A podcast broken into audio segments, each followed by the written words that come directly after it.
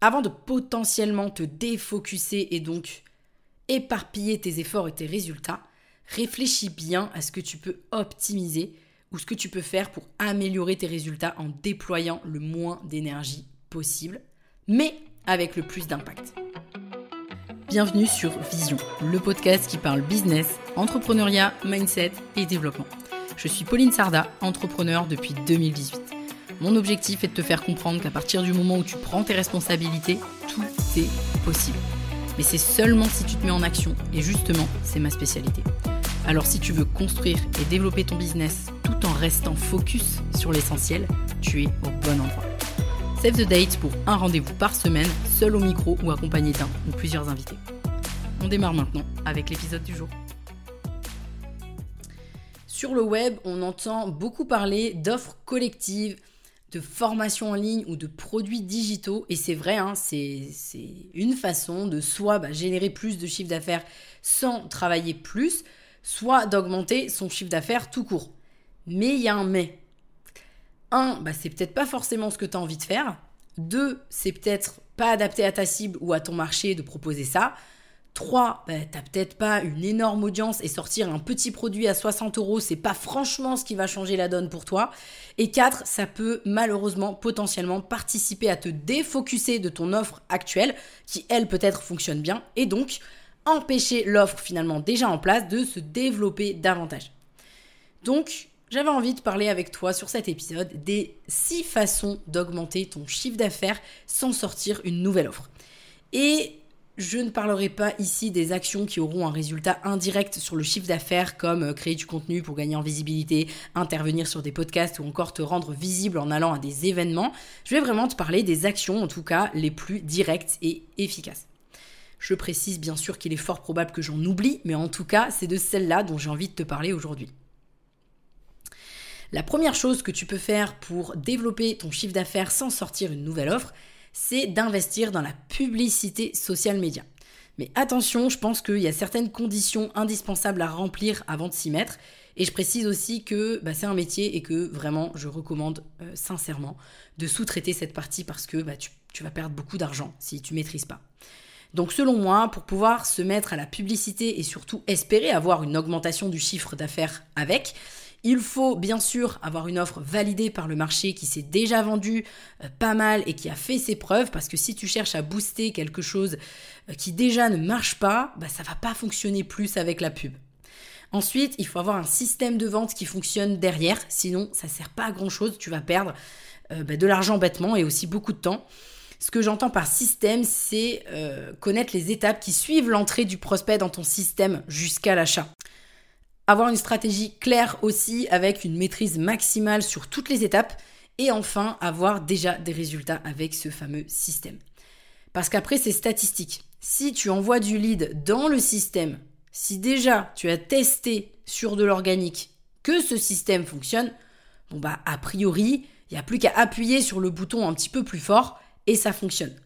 Exemple très simple et basique, si aujourd'hui tu as un lead magnet et que tu l'envoies uniquement vers ta newsletter pour faire du nurturing, certes tu vas avoir une augmentation de ta liste email, mais est-ce que tu vas finir par les convertir? Pas sûr. En revanche, si tu as un lead magnet ultra qualifiant avec un tunnel derrière qui a fait ses preuves et donc des achats qui en découlent, là, mettre de la gomme en pub, bah, c'est une excellente idée. Même si ce sera une audience froide, tu devras sûrement, c'est même sûr et certain, euh, devoir l'optimiser, mais en tout cas, a priori, tu vas pouvoir quand même convertir. Je précise quand même ce qu'est le nurturing, hein, parce que bon, euh, c'est bien beau, Pauline, d'utiliser des mots, euh, des mots que tout le monde ne comprend pas, et ce qu'est aussi un lead magnet, si jamais tu, ne sais pas ce que c'est. Donc le nurturing, c'est tout simplement bah, quand tu mets en place des actions qui te permettent de créer et nourrir la confiance et la relation jusqu'à un moment donné où ce travail permet aux personnes qui te suivent d'acheter. Donc par exemple, tu vois, pour une newsletter, bah, si tu as, et c'est très bien aussi, hein, euh, la stratégie nurturing, elle fonctionne aussi, hein, mais elle est juste plus longue. Euh, si tu veux juste envoyer du lead euh, par un lead magnet et derrière il y a une stratégie de nurturing, c'est-à-dire qu'ils reçoivent tes newsletters régulièrement, oui effectivement tu peux mettre de la pub à la limite, mais tu vas pas avoir un retour sur investissement direct. Alors que si tu as un tunnel de vente, bon bah tu vas avoir un retour sur investissement qui va être beaucoup plus quantifiable si tu veux. Ensuite, un lead magnet, bah, c'est comme son nom l'indique, c'est un aimant à prospect ou un aimant à client. L'objectif, c'est de collecter des prospects avec, enfin des prospects, des contacts avec un produit gratuit, puis par la suite de bah, leur vendre quelque chose. Évidemment, dans l'idéal. Euh, avant de passer au deuxième point, je veux préciser quand même une chose sur la publicité. Au départ, il faut euh, être prêt à perdre un peu d'argent, car il y a forcément euh, une phase de test, mais déjà en t'assurant de remplir les conditions que je viens de te donner, a priori tu optimises quand même tes chances que ça fonctionne mieux et en tout cas plus vite. Deuxième chose que tu peux faire pour développer ton chiffre d'affaires sans sortir une nouvelle offre, c'est tout simplement de mettre en place de l'apport d'affaires. L'apport d'affaires, en gros, bah, c'est de la recommandation rémunérée. Alors clairement, à part si tu en fais un business model à part entière, comme c'est le cas par exemple euh, pour les gestionnaires de patrimoine, hein, euh, qui ne vivent quasiment que de commissions d'apport d'affaires en réalité. En tant qu'entrepreneur, en prestation de service, tu vas pas te faire pardon, des millions non plus. Hein. Mais ça te permet quand même de ne pas laisser filer des deals que euh, tu as gérés à un moment donné. L'apport d'affaires, finalement, tu vas pouvoir le mettre en place quand tu te retrouves euh, sur un appel de vente avec un prospect que tu peux pas aider parce que euh, tu n'es pas à l'aise avec sa problématique. Donc, bah, tu peux le renvoyer vers des confrères ou des consoeurs avec qui tu vas mettre en place un contrat d'apport d'affaires. Ça, c'est un premier exemple. Mais tu peux aussi le faire si tu n'arrives pas à gérer la demande. Dans ce cas, tu renvoies aussi vers un partenaire ou un confrère ou une consoeur même si tu as aussi la possibilité de sous-traiter, hein, ça reste un moyen en tout cas assez simple à mettre en place au départ, l'apport d'affaires, si tu veux pas avoir à gérer plus de clients. En général, un apport d'affaires, ça varie entre 10 et 30% de la prestation vendue. Mais ça, vraiment, pour le coup, ça dépend du marché et c'est à toi de mettre les conditions que tu veux, tant que l'autre personne est OK avec. Je précise aussi que pas mal de gens sont mal à l'aise avec l'apport d'affaires et peut-être que c'est ton cas. Dis-toi bien que l'objectif, c'est pas de recommander pour te faire de la thune, hein, à proprement parler, en tout cas initialement. L'objectif, c'est simplement d'être rémunéré sur une recommandation que de toute façon tu aurais faite avec ou sans apport d'affaires. Et si ça te rend mal à l'aise bah, vis-à-vis du client, tu peux aussi lui dire, hein, mais perso, je suis hyper à l'aise avec ça par exemple. Euh, récemment, j'ai investi dans un appartement et au moment de signer à la banque, j'ai senti un malaise de la conseillère bancaire parce que euh, il y avait un accord entre, euh, bah, entre eux et le courtier. Et j'ai remis direct les choses au clair en disant que ça me semblait totalement normal que chacun prenne sa part dans l'histoire et que j'avais zéro problème en fait avec ça. Et donc ça, il faut vraiment, enfin en tout cas, je te recommande vraiment de travailler là-dessus si c'est quelque chose qui te, qui te dérange. En fait, c'est juste du win-win. Personnellement, je fais un partenariat d'apport d'affaires en général au bout de la deuxième recommandation parce que bah, j'aime bien avoir des partenaires vers qui j'envoie régulièrement et aussi euh, un peu trier sur le volet pour m'assurer de la qualité qui va, euh, qui va suivre en fait finalement pour le prospect. Donc tu peux faire exactement la même chose. Troisième chose que tu peux faire pour développer ton chiffre d'affaires sans sortir une nouvelle offre et qui est clairement sous-cotée et simplissime, c'est celle de peaufiner ton offre dans l'expérience client et dans le fit avec le marché. En fait, il n'y a pas 10 000 façons hein, d'augmenter son chiffre d'affaires en dehors de sortir une nouvelle offre ou de faire des optimisations et changements sur le business model. La seule façon de durer et d'augmenter son chiffre d'affaires, c'est vraiment celle de jouer sur l'expérience que tu apportes à tes clients aujourd'hui et t'assurer que ton offre répond à un besoin fort du marché. En faisant ça, tu sais que tes clients ils vont te recommander parce qu'ils seront contents et qu'ils auront des résultats. Et pour t'assurer de ça, il y a deux choses à faire. Sur-délivrer.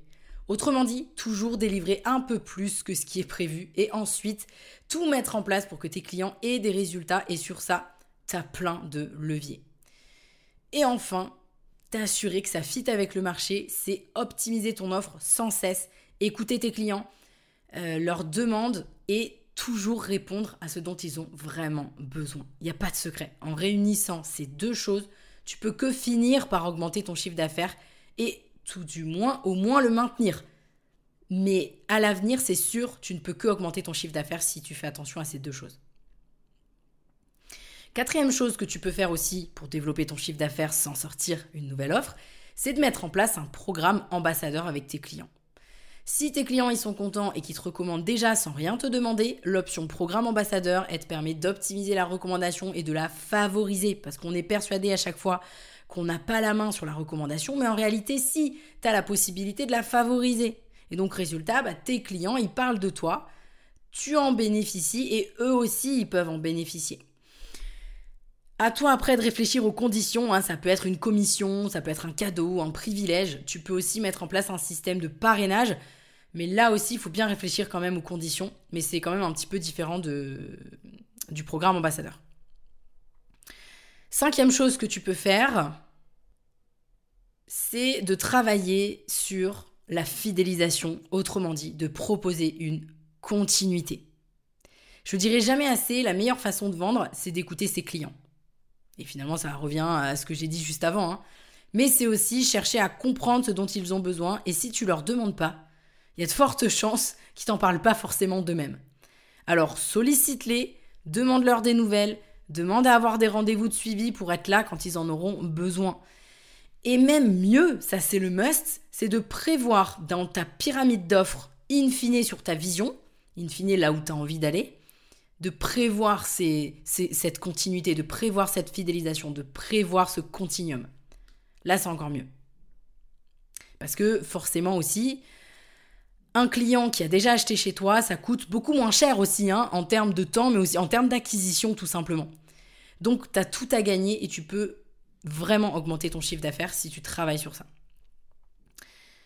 Sixième chose que tu peux faire, c'est basico-basique, mais tu peux euh, bah, tout simplement sous-traiter ou déléguer. Mais avant d'aller plus loin là dans mon explication, je vais déjà t'expliquer quelle euh, différence je fais entre sous-traitance et délégation. Et tu vas voir que c'est quand même bien différent. La sous-traitance, c'est déléguer le travail que tu fais pour tes clients à quelqu'un d'autre, directement ou indirectement. Déléguer, c'est bah, finalement déléguer une partie de ton business, par exemple ta compta, ton admin, ta création de contenu, ton marketing opérationnel. Mais là, c'est de la délégation, euh, comme on pourrait dire, interne, et ils ne sont pas destinés à travailler pour tes clients ou avec eux, par exemple. Même s'ils peuvent être en lien avec eux, mais je pense que tu as compris la nuance. Maintenant que les choses sont claires, en tout cas que tu comprends où je veux en venir euh, en t'expliquant la, la, nuance entre déléguer ou sous-traiter, bah, déléguer et sous-traiter, c'est ou sous-traiter pardon, c'est une excellente manière de développer davantage son chiffre d'affaires, mais il faut pas le faire n'importe quand ni n'importe comment, un petit peu comme la pub euh, par laquelle j'ai commencé. Par exemple, tu peux commencer à sous-traiter si tu n'as pas la possibilité de répondre à la demande opérationnelle aujourd'hui de tes clients. Et automatiquement, tu vas pouvoir faire croître le business. Mais il y a un point d'attention à avoir sur la rentabilité et ça, ça va dépendre du business model. Donc, warning quand même là-dessus, il faut juste faire attention à ça. Enfin, juste, il faut faire attention à ça. Et pour ce qui est de la délégation, certes, au départ, ça va participer à augmenter ton seuil de rentabilité. Donc tu te dis, ouais, ouais mais au final, je dépense plus d'argent, ou plutôt j'investis plus d'argent, parce que c'est comme ça qu'il faut le voir.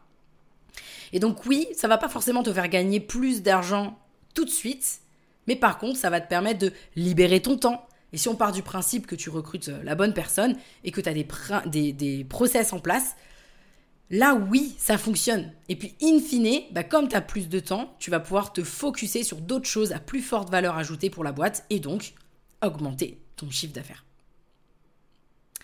Septième chose que tu peux faire, et euh, ça ne va certainement pas t'étonner venant de moi, c'est celle de mettre en place dans ton business une véritable démarche commerciale. Parce que malheureusement aujourd'hui, trop d'entrepreneurs, et c'est peut-être ton cas, ça m'étonnerait pas. Je vais le résumer très rapidement, c'est d'ailleurs souvent l'exemple que je donne parce qu'il est hyper parlant. Aujourd'hui, tu as seulement 20% des contacts que tu génères qui sont prêts à acheter maintenant. Les 80 autres ils seront prêts potentiellement plus tard, et on va dire allez que tu perds à minima entre 40 et 50% de tous ces contacts en n'en faisant rien, en ne faisant pas de suivi, en n'entretenant pas la relation, etc. Donc aujourd'hui, concrètement, si tu maintiens pas de relation, t'as pas de suivi, t'as pas de vraie, véritable démarche commerciale, aujourd'hui tu perds énormément de business. Donc à toi de voir si tu veux encore continuer de passer à côté de toutes ces opportunités d'affaires. Mais si tu mets en place une véritable démarche commerciale, une stratégie commerciale, ça va changer tes résultats. Je parle en connaissance de cause, hein, puisque aujourd'hui, 40% du business chez Step 22 vient de la, partie commerciale. Donc oui, ça veut bien dire que si on faisait rien de ce côté-là, on passerait à côté de 40% de chiffre d'affaires. Donc c'est énorme. Et c'est pas que chez moi, c'est aussi chez les clients qu'on accompagne sur le 3.6 notamment. Ça m'y fait énormément penser. Dernière idée un petit peu à piquer si tu veux développer euh, ton chiffre d'affaires sans sortir une nouvelle offre, c'est celle de tout simplement faire un partenariat sur une offre commune avec quelqu'un d'autre de ton secteur. Alors après, bien sûr, il faut que ce soit aussi quelque chose que tu as envie de faire, mais rien ne t'empêche de demander à un entrepreneur qui a des compétences complémentaires aux tiennes, par exemple, de venir bosser avec toi sur ton offre, ou alors de faire quelque chose de nouveau, certes, mais qui va pas te demander autant d'énergie qu'une nouvelle offre à proprement parler. Ça peut être aussi un one shot. Même si le one shot c'est pas durable du coup, mais ça veut pas dire qu'on peut pas aussi se faire plaisir et juste simplement faire euh, des offres one shot euh, rapides qu'on peut faire avec euh, des partenaires, d'autres entrepreneurs. Il y a aussi autre chose dont j'aurais pu, enfin finalement que j'aurais pu mettre dans cette liste que je viens d'aborder, mais je considère que c'est un peu à part. Je vais quand même te la donner parce que ça peut être utile. Ce qui participera toujours à favoriser l'augmentation de ton chiffre d'affaires, c'est le fait de jouer sur ta stratégie en la changeant drastiquement ou alors en ajoutant quelque chose. Ajouter un canal, faire du commercial alors qu'aujourd'hui tu fais que du marketing, faire une masterclass live peut-être toutes les semaines sur euh, le produit que tu vends. Peut-être changer la scarcity sur ton tunnel de vente. La scarcity, c'est l'urgence. Euh, passer en mode lancement, faire de la prospection directe. En bref, essayer quelque chose de nouveau parce que c'est en agissant autrement que tu auras des résultats différents. Et donc ça, c'est vraiment quelque chose à garder en tête toujours, toujours, toujours. En bref, adapter ta stratégie et tes actions en permanence. Donc, si je résume, voilà les 8 choses que je te recommande euh, de faire pour éviter de sortir une nouvelle offre maintenant sous prétexte que ce serait euh, bah, l'unique façon d'augmenter ton chiffre d'affaires. Je pense qu'il y a d'abord peut-être des, optimisations à faire avant de partir sur euh, peut-être un switch de business model ou, ou autre. Donc on va avoir faire de la publicité, mettre en place de l'apport d'affaires, peaufiner ton offre dans l'expérience client et aussi bien sûr sur le fit avec le marché, mettre en place un programme ambassadeur avec tes clients par exemple, t'intéresser sincèrement à tes clients et anciens clients et leur proposer finalement la solution qui leur manque maintenant après avoir travaillé avec toi, donc autrement dit proposer une continuité, avoir une véritable démarche de fidélisation. Ça peut être sous-traité ou délégué. Ça peut être faire un partenariat sur une offre commune avec quelqu'un d'autre de ton secteur. Et enfin, c'est avoir une véritable démarche commerciale en plus du marketing. Ce que j'aimerais en tout cas que tu retiennes sur cet épisode, c'est que avant de potentiellement te défocuser et donc éparpiller tes efforts et tes résultats, réfléchis bien à ce que tu peux optimiser ou ce que tu peux faire pour améliorer tes résultats en déployant le moins d'énergie possible, mais avec le plus d'impact. Alors dis-moi un petit peu, après m'avoir écouté là jusqu'ici, est-ce que tu vas vraiment la sortir maintenant, cette nouvelle offre, ou est-ce que tu vas d'abord exploser les autres possibilités? Je précise euh, quand même que sortir une nouvelle offre, c'est pas nécessairement toujours une mauvaise idée, hein, bien sûr que non. Mais c'est juste qu'il faut, à mon avis, vraiment y réfléchir avant et puis s'assurer d'être dans les bonnes conditions pour le faire et autrement dit que l'offre initiale, celle qui existe déjà, soit bien optimisé en termes de temps, de process, etc. Même si clairement on n'a jamais vraiment fini hein, d'optimiser, euh, c'est un processus constant, mais il y a quand même des meilleurs moments que d'autres, même si euh, je suis euh, une fervente du passage à l'action et qu'il ne faut pas attendre d'être prêt finalement avant de faire, mais il y a quand même des conditions pour que pour tout simplement mettre le maximum de chances de ton côté pour que ça marche pour toi et que ça ne défocus pas et n'enlève pas de la valeur à ce que tu fais déjà. J'espère en tout cas que tu auras appris des choses. Euh, n'hésite pas à m'écrire sur les réseaux sociaux si tu as des ajouts à faire ou euh, des partages à faire. Je te dis à la prochaine sur le next épisode. Bye bye. Merci à toi d'avoir suivi cet épisode. Si tu l'as apprécié, je t'invite à me laisser un avis 5 étoiles sur la plateforme d'écoute sur laquelle tu te trouves, ou mieux encore, à le partager à quelqu'un de ton entourage qui aurait selon toi besoin de l'écouter.